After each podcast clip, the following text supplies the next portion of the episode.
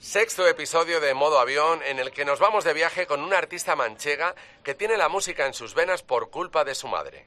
La misma que le sigue llamando María de los Ángeles cuando hace alguna cosa regular. Conocida por todos como Rosalén o como la hija del pandereta si estás en Balazote, donde reside toda la familia de su padre. Amante de los animales, comparte su vida con su perro Juanito y su gata Canela. Bueno, y también con su bandurria, que la acompaña desde que era una niña. Una artista que fue nombrada alumna ilustre de la Facultad de Psicología y Logopedia de la Universidad de Murcia, carrera y ciudad a la que les tiene un gran cariño y a las que culpa de ser la persona que oyes y de hacer las canciones que hace. Abróchense los cinturones porque hoy se sube a modo avión la intérprete de La Puerta Violeta, María de los Ángeles Rosalén Ortuño. Bueno, Rosalén. Modo Avión. Un podcast original de Cadena 100 y Antonio Hueso. María Rosalén, bienvenida a Modo Avión. ¿Cómo estás? Muchas gracias. Pues, pues bien. Sabes que estás en un podcast donde hablamos de viajes, de vuestros viajes, de tus viajes. ¿Cuál fue tu primer viaje? Uf, pero, o sea, aquí en España, por ejemplo, o fuera. De niña, la primera imagen que tienes de un viaje, imagino que sería con tus padres, pero no lo sé. A ver, nosotros cuando cogíamos el coche de mi padre siempre era para ir al pueblo, para Letour, que eso era como muy continuo. Pero, por ejemplo, me acuerdo la primera vez que fui al, que vi el mar que fue los albaceteños, claro, pues tiramos mucho o a, o a Murcia o a Alicante.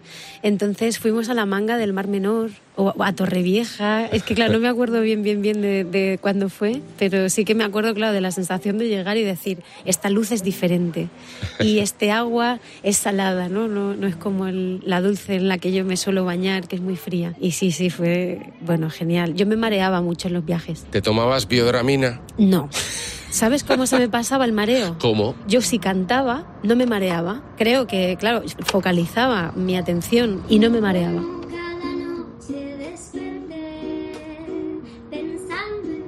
Me encanta conducir, es de las cosas que más disfruto de la vida y más ahora. Los discos y todo eso, a mí me gusta escucharlos en el, en el coche y me gusta mucho conducir por la montaña. ¿Sabes? Cuanto más difícil sea la, la carretera, a mí me, me mola. ¿Te gusta conducir sola o acompañada? Acompañada me lo paso bien, pero sola me parece una gozadera máxima. Te lo juro. O con mi perrete, ¿no? Tengo ahí un transportín de estos que me ocupa todo el maletero y me voy con Juanito ahí y ahí también tengo que ir haciendo paradas para él. Y de verdad que es de las cosas que más disfruto y donde más me relajo yo últimamente. Oye, ¿qué tipo de viajera eres, María? ¿Eres de las que prepara la maleta con tiempo o a última hora? Para trabajar sí que lo preparo con bastante tiempo y me echo una crack absoluta para hacer maletas porque antes metía medio armario, ¿sabes? Y luego no me ponía nada. Pero era como por si acaso, por si acaso, por si acaso. Y ahora me hago como, me organizo como muy bien qué me tengo que poner para cada cosa de trabajo y tal. Incluso para cada día y me lo, me lo apunto. O bueno, o tengo como en la cabeza varios looks y todo eso, pero eso por trabajo.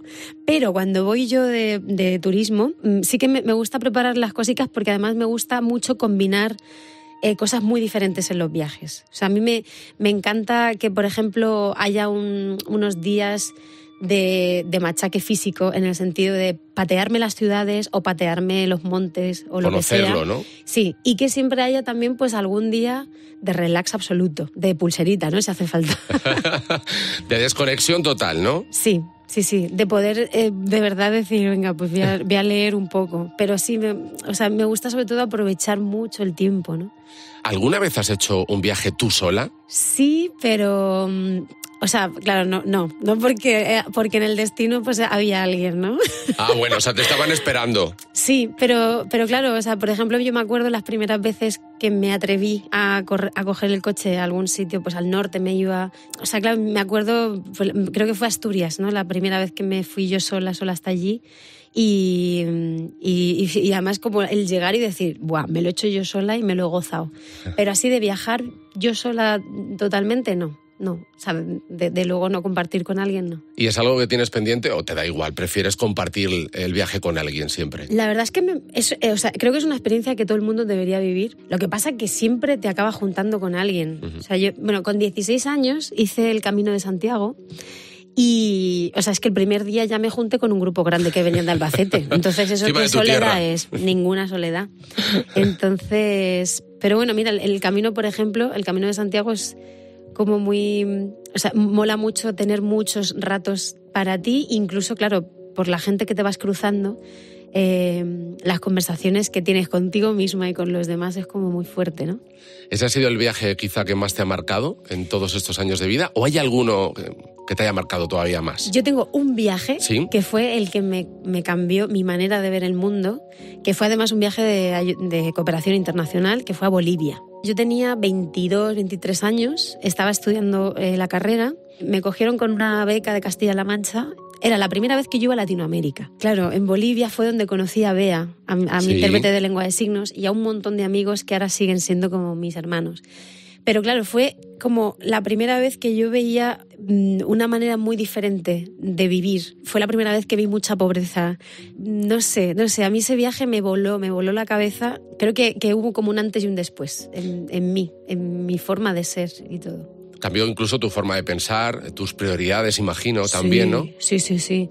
No, pero claro, es que he tenido viajes muy potentes. Con 14 también me fui a Irlanda yo sola. Era la primera vez que yo pillaba un avión yo sola a, a estudiar inglés con una familia Sí. irlandesa.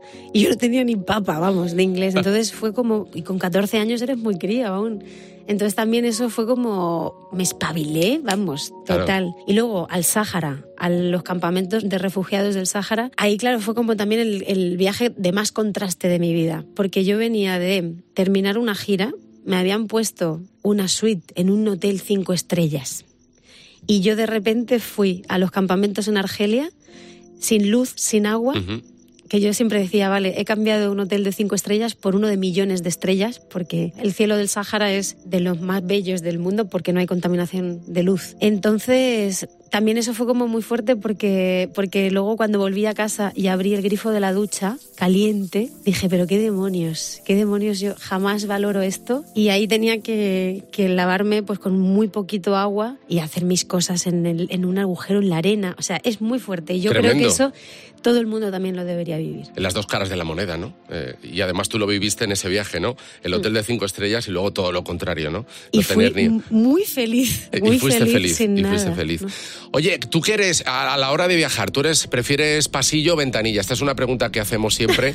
No- Nos gusta saber cómo, cómo viajáis. A ver, claro, cuando es un viaje cortico me gusta ventana, porque además yo me, me quedo muy embelesada viendo, viendo las nubes. Ahora, ahora que está, por ejemplo, en Santiago de Chile, ¿no? Cuando cruzas los Andes es como una cosa que no se puede grabar por el móvil, ¿no? Te lo tienes que disfrutar y ya está. Pero, por ejemplo, cuando es un viaje muy largo, me gusta el pasillo porque me levanto mucho a andar y a ir al baño, lo que sea, para que no se me duerman las piernas. Para no molestar también a la otra persona, ¿no? Y si para no si sales mucho. Porque vamos, a veces se- se- lo, lo que pasa es cuando tienes que levantarse todo o saltas por en medio, de- por encima de la gente que no conoces. Que te da un poquito de apuro, pero al final es que hay que ir al Es baño, que hay, en los claro. viajes largos sobre todo. Exactamente. ¿A qué lugar eh, harías un viaje sin billete de vuelta? Mm, mira, ahora te voy a decir algún sitio de España, porque yo, por ejemplo, soy una enamoradísima del Pirineo aragonés. Y ahí me siento como muy, muy, muy bien. Me encanta toda España, pero es, es cierto que en el norte estoy encontrando como un sentimiento que, que me, me- me emociona mucho. O sea, la, la montaña inmensa del Pirineo. Bueno, mi Prado Verde de la Puerta Violeta es, el, es el, el Pirineo aragonés. Entonces, pues mira, pues yo ahí sí me quedaría muy, muy a gusto.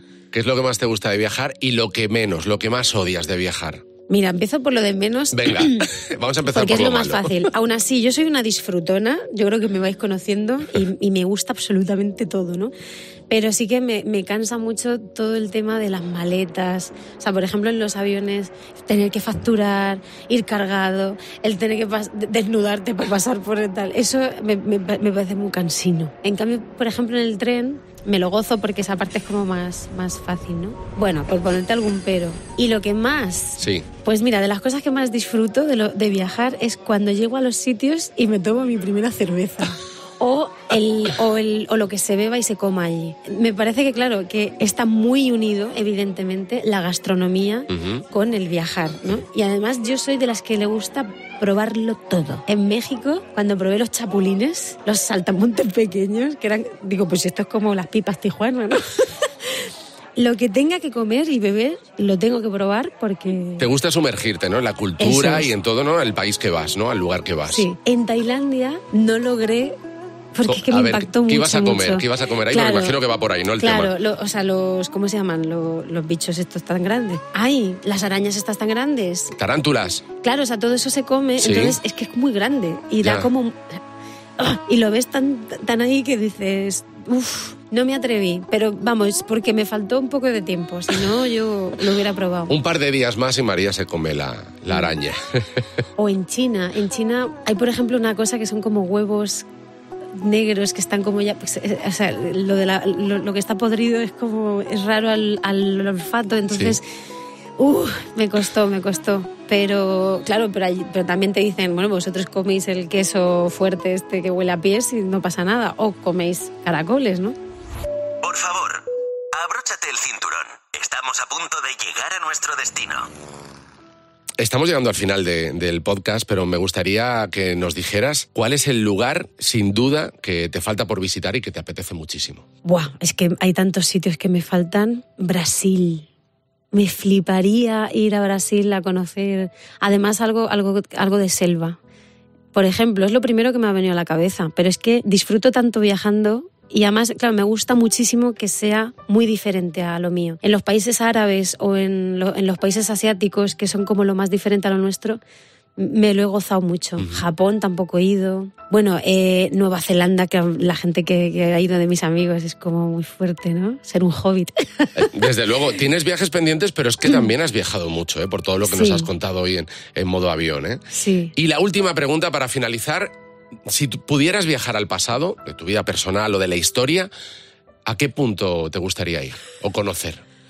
También te diría a qué sitio no volvería, a qué, Puedes a qué decírmelo, momento. puedes decírmelo. La adolescencia.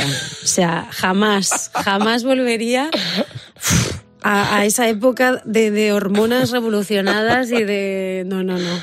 Ahí no. Pero claro, cuando yo era niña y, y- y de- disfrutaba de la libertad plena en el pueblo, ahí, yo ahí volvería muy feliz. ¿Qué momentos, no? Sí, ¿Qué cuando recuerdos? estaban todos, estaban todos vivos y estábamos felices junticos y sin, sin responsabilidades. Creo que es lo que menos me gusta de, de- de hacerme mayor. Las cargas, las cargas que te hacen que te duela la espalda tanto. Una Navidad de esas, ¿no? Que, que eras niña y estaban Sí. todos ahí. Y como tú Sí. dices que no había problemas. No, el problema era que te, dijera- te mandaran a la cama y tú decías, ¿pero por qué? Si yo quiero estar aquí en el salado. Si mañana es fiesta todavía. Claro. No hay que No madrugar. tengo cole. María, Ay, sí. ha sido un gustazo eh, estar contigo en modo avión. Espero que te lo hayas pasado tan bien como nosotros, escuchando tus vivencias, tus viajes, tus recorridos a lo largo de todos estos años de vida. Yo una cosa, con eso si si quieres termino, porque eh, cuando me decían de niña, ¿a qué te quieres dedicar? Yo siempre decía a algo que me permita viajar, porque creo que viajar te hace mejor persona. Oye, lo has conseguido. Te lo digo de verdad, ¿sí? Por eso, conseguido. por eso tengo que estar feliz. María, gracias. Muchas gracias. Rosalén. Y en el próximo episodio de Modo Avión, Viajaremos con uno de los colombianos representantes de la cumbia y el vallenato, Carlos Vives. Actor de telenovelas, productor y hasta filántropo, tiene en su casa dos premios Grammy y 15 Grammys latinos. En nuestro próximo episodio nos contará cuál fue su primer viaje con tan solo 6 años. Pero ese primer avión fue de hélice. Y sí, no, lo recuerdo con mucho temor. Me da miedo todo. O la situación innecesaria que le ocurrió cuando estuvo a punto de perder un avión. En estos tours que tienes que conectarte rápido, llegué a una puerta tarde. Y, y me han pegado una vaciada. Una señora estaba furiosa. Pero furiosa, pero me regañaba y me insultaba y me trataba mal. Y por último, nos contará la historia sorprendente en un viaje de vuelta a su tierra. Y entonces he llegado a la sala en París. Y estaba el jumbo de- de- del avión que iba a, a Colombia. Y había una chica muy hermosa. De esas chicas que ya que no podías dejar de ver. Todo esto y mucho más en el próximo episodio de Modo Avión. Hasta la próxima.